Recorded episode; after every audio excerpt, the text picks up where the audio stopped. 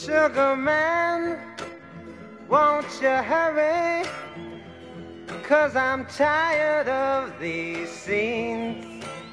For a blue coin, won't you bring back all those colors to my dreams?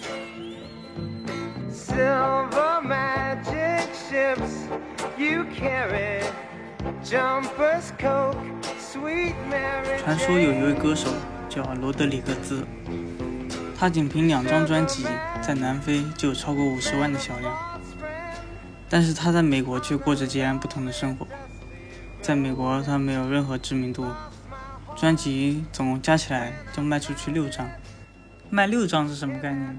我觉得现在你就算去外面支个小摊，随便卖点什么，卖个贴膜，你一天你总能卖出去一张吧。而他的专辑在美国加起来也只卖了六张，最后被唱片公司解约。关于这位歌手的故事曲折离奇，却又真实的让人动容。在南非动乱期间，影响了几代人，给了他们生活的力量。同时，也有不少人在寻找关于他的信息，可是最后得到线索都是他在演唱会上当着在场所有观众的面自杀身故了。对于在南非的辉煌成绩，南非开普敦一家唱片店老板老唐与音乐记者克雷格听到他在舞台上奇特自杀的传闻后展开调查，于是寻找小唐人之路就此开始，一段神秘的传奇故事就此展开。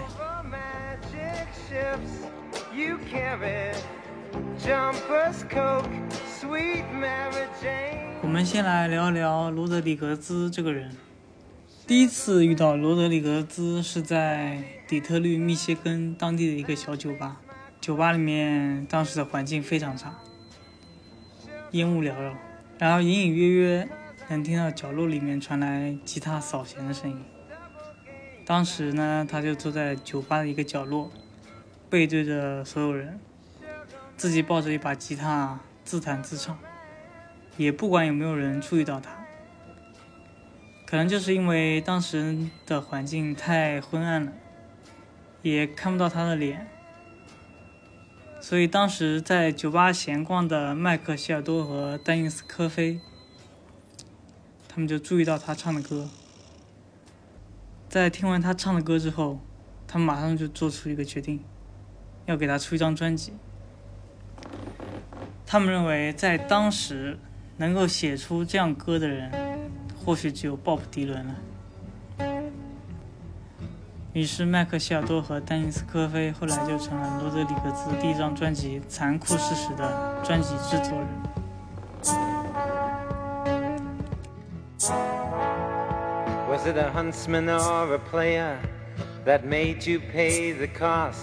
That now assumes relaxed positions and prostitutes your loss? Were you tortured by your own thirst in those pleasures that you seek? That made you Tom the Curious, that makes you James the Weak?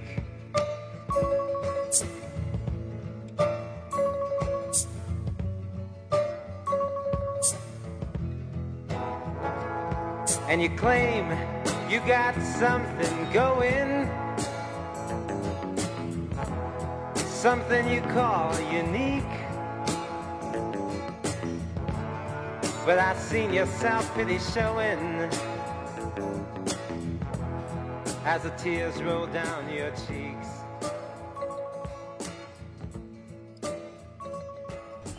很快，罗德里格兹就在特拉谢马录音室完成了录音，正式成为一名歌手。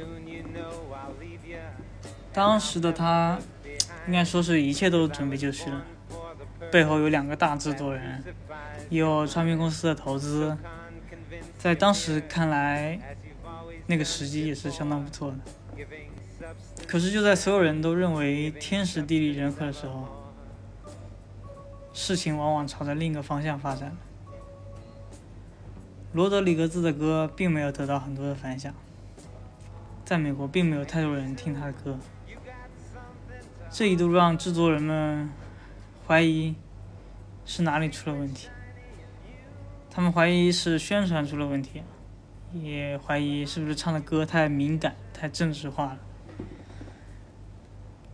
后来甚至怀疑是不是专辑的封面的颜色不对。但当他们去听他的歌时，他们觉得还是那么出色。他们不明白问题到底出在了哪里。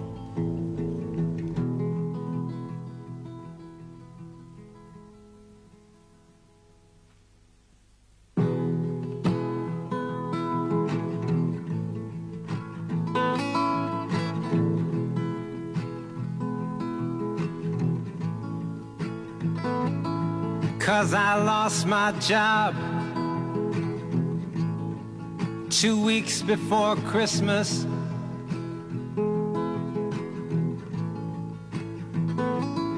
And I talked to Jesus at the sewer. And the Pope said it was none of his goddamn business. 刚才这首歌是罗德里格兹在他第二张专辑《从现实中来》的最后一首歌。 这首歌开头的歌词写道：“因为我丢了我的工作，就在离圣诞前的两周。”没想到这句话成为了一句预言。这首歌是罗德里格兹录的最后一首歌。这张专辑在一九七一年十一月发行，但是仍然没有得到太多的关注。于是，当时他的唱片公司苏塞克斯就和他进行解约了。然而，时间恰恰就在离圣诞前的两周。Neon lady, beauty's that which obeys, is bought or borrowed.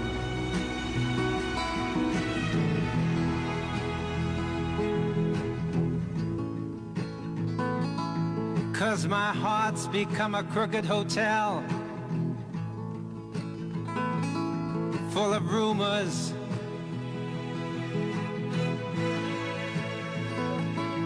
But it's i who pays the rent 即使当时环境下看起来一切准备就绪的罗德里格兹也在无奈中石沉大海。在美国根本没有人听过他没人听他的歌甚至没有人有兴趣听他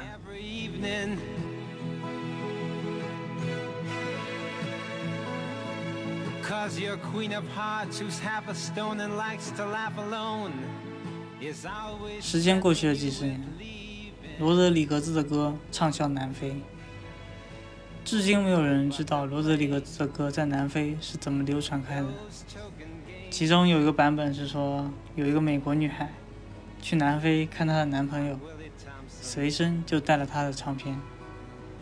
她和她的朋友们都非常喜欢他的歌，但在南非买不到，于是他们就做了一些复制的唱片，开始互相传阅。这里要说，那个时候的南非是非常保守的，什么都被禁，什么都要被审查。而罗德里格兹的歌词唱的都是那些放荡不羁的反体制的东西，然后他在南非就成为了反体制的标志。尽管他的歌在南非流传甚广，但是仍然没有人知道他是谁，只能从专辑上看到一个模糊不清的照片，或许那还证明他存在过。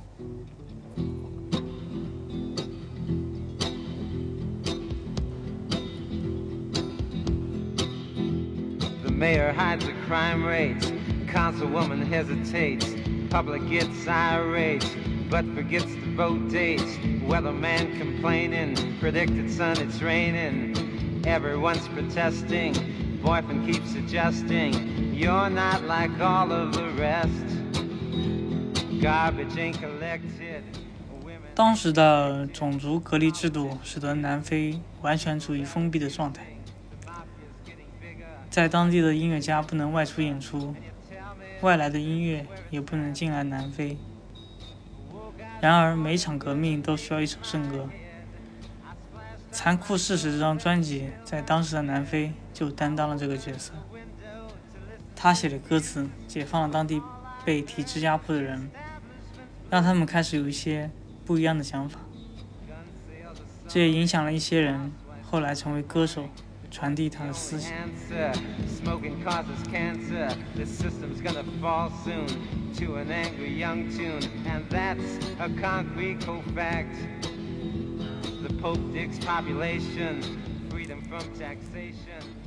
不用想的是，罗德里格兹的歌在当时的南非也遭到了政府的抵制。然而，抵制的方法也是非常简单粗暴。我们知道，唱片的每首歌都有它对应的位置，而南非抵制他的歌的方法，就是在唱片上把要进的歌曲直接用刀片把对应的位置给划花，这样当唱片播放到那个地方的时候，那首歌自然就放不出来了。然而，就像我觉得就像是你劝一个小孩做事情那样，你越叫他别干什么，他就偏要干什么。所以在南非也是这样，政府越是禁止的东西，人们就越追求。所以罗德里格兹的歌在南非就更加出名。《残酷事实》和《从现实中来》两张专辑在南非风靡了几十年间里，罗德里格兹本人却消失在这个世界上，因为没有人知道他是谁，更没有人知道他在哪里。据知情人说，有次宣传方为他办了一场演出，但是那场演出办得很不顺利，设备、声音等等都让人不满意。然后人们在舞台下开始嘲笑他。质疑他，直到演出最后，他温柔地唱完了最后一首歌。歌词写道：“谢谢你们付出的时间，然后你们也能谢谢我，最后都忘了吧。”说完，他就掏出手枪，扣动了扳机。But thanks for your time. Then you can thank me for mine. And after that's said, forget it. 一九九六年，南非的发行公司将罗德里格斯的这两张专辑以 CD 的形式再次发行。专辑扉页的杜撰者老唐写道：“如果一个流行艺术家身上有诡异和神秘的气息，那个人一定是罗德里格兹。”关于罗德里格兹，没有任何铁的事实。有没有音乐学侦探来帮忙？也就是这句话改变了后来的一切。另一位看到这句话的作家克雷格找到了老唐，由此两人开始了一段寻找传说之旅。对于一位歌手来说，他们首先想到的方法就是追踪钱的下落。罗德里格兹的唱片在南非如此畅销，那背后的发行商、版权方多多少少都能有他本人的消息。但是他们打了很多电话，基本上不是含糊其辞，就是转天就直接把号码都给换了。事情并没有多少进展，可想而知，其中有什么肮脏的金钱交易。这让他们更加确信，这背后有一个不为人知的真相。随后，他们找到当时在南非发行罗德里格兹专辑的第一家发行商。当问及罗德里格兹的专辑在南非发售有超过五十万套，而他本人或与他有关人怎么对此一无所知的时候，发行商的老板也是说他不知道，他们只是照例把版权费交给了美国的一家唱片公司——苏塞克斯公司。这家公司也就是制作了《残酷现实》这张专辑的公司。那么找到苏塞克斯当时的老板，或许就能找到钱的下落。在他们屡屡碰壁之后，终于找到了当时苏塞克斯公司的老板阿凡特。这里插个题外话，阿凡特曾经合作过的歌手有迈尔斯·戴维斯、史蒂夫·旺达、迈克尔·杰克逊等，都是一些非常大牌的顶级歌手。当克雷格问阿凡特他的专辑在美国的销量时，他说：“嗯，也就不超过十张吧。”那又当他又当他问他知不知道这张专辑在南非卖了有几十万张，那这些钱都去了哪里？这个时候阿凡特就有点急了啊，他急了，他说：“我不关心他在南非卖的多好。”克里格就问：“那版权费总要有个地方，总要有个归处吧？”阿文特就说：“你先问这个重要吗？是罗德里格兹的故事重要，还是他的钱重要？”然后就岔开话题聊一些有的没的，可想而知背后有着什么不可告人的秘密。因为我们前面说到罗德里格兹第二张专辑《从现实中来》，他唱完那首最后一首歌之后。苏塞克斯公司就和他解约了，所以之前这些在南非发行的版权费肯定也没有落到他本人的手里。但这些钱落到谁的手里，我们也就不得而知了。于是线索到这里呢就又断了，克雷格他们就只能另辟蹊径了，开设了一个名叫罗德里格兹大搜查的一个网站。想通过各大网友来寻找他的下落，但是呢，也并没有什么进展。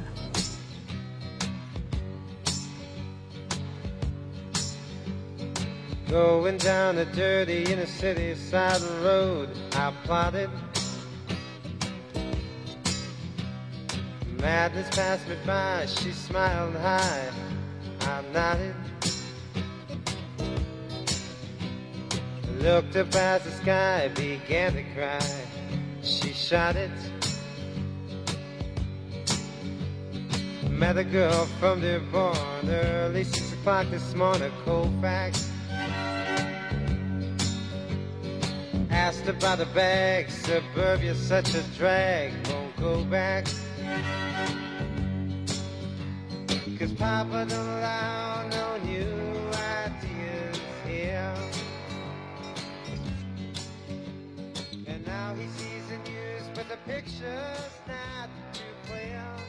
又过了许久，克雷格开车听着罗德里格斯的歌，他突然听到歌词中有这么一句：“我在第二本遇到一个女孩，今天早上六点钟。”然后他就翻开地图，找起了第二本这个地方，最终找到第二本是底特律下的一个小城镇。底特律呢是魔神唱片的老家。那里有马尔文·盖伊、史蒂夫·旺达这些知名歌手。最后，他们还发现麦克希尔多。麦克希尔多也就是当时在酒馆出狱罗德里格兹的那位专辑制作人。他们总算开始有一些眉目了。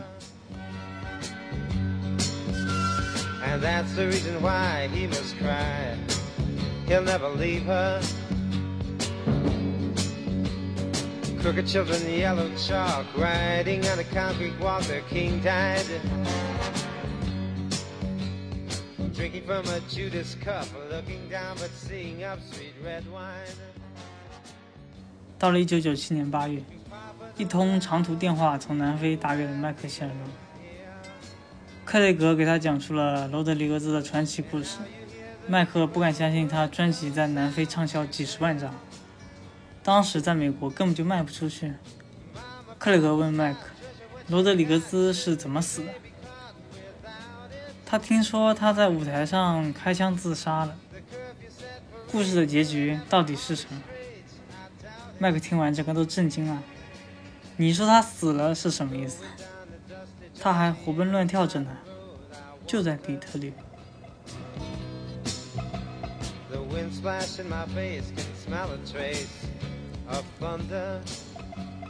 至此，那些传说故事终于有了一个结局。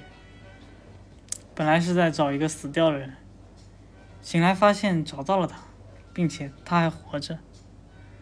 就在克雷格写了一篇文章报道了这个圆满结局，认为故事都结束了的时候，不知怎么，这篇文章漂洋过海，穿过大西洋，到了美国某个人的手里。原来故事并没有结束。精彩的部分才刚刚开始。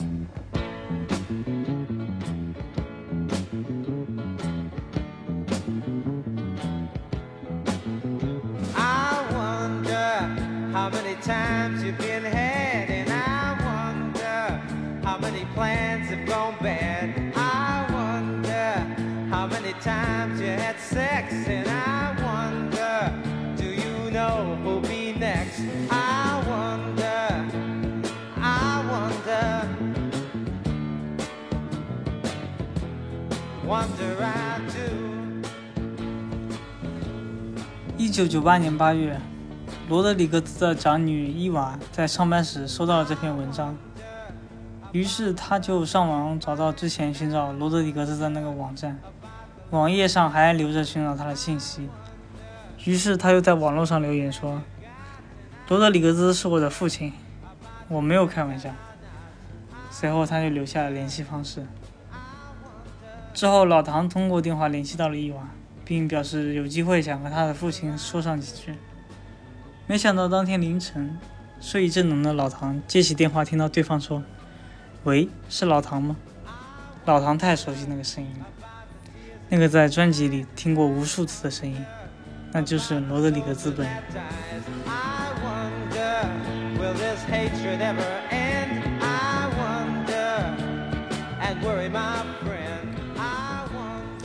在后来的访谈中可以看出，罗德里格兹是一个很温柔、很内向的人。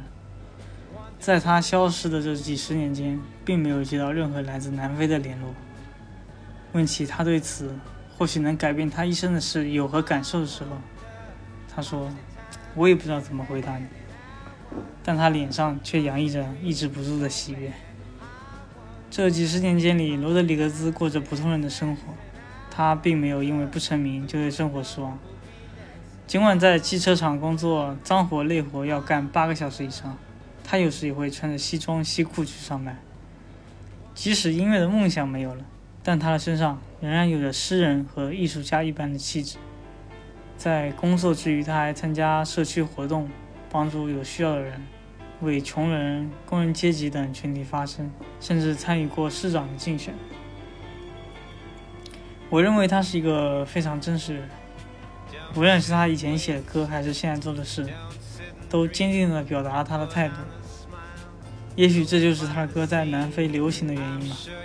我觉得这份真实的态度能够打动每一个人。后来有一天，他手里拿着一个牛奶盒，那个牛奶盒上印着他的照片，那是之前为了寻找他印上去的。他来到厂里和他工友说：“他们在找我，我要去南非开巡演。”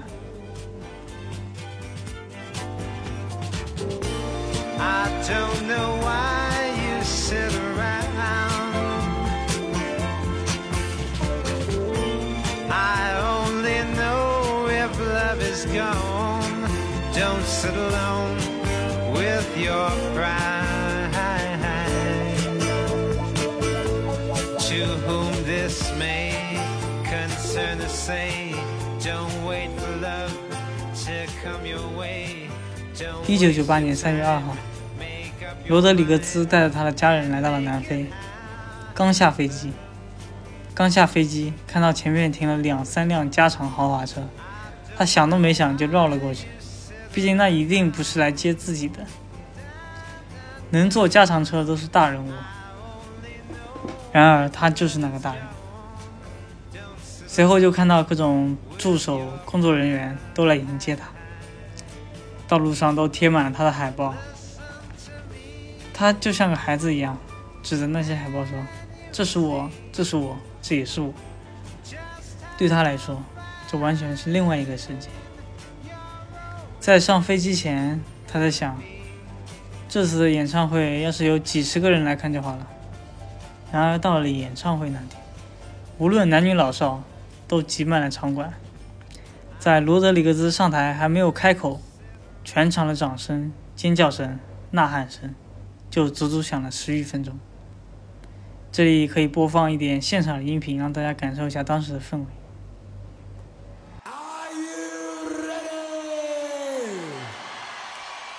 Please welcome Rodriguez.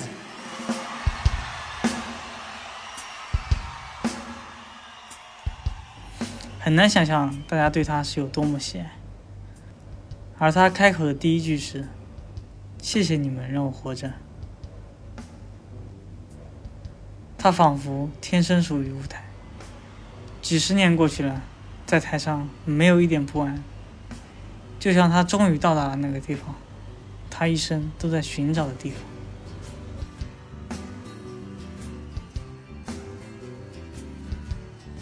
好了，今天的故事就分享到这里，感谢大家的收听，我们下期再见，拜拜。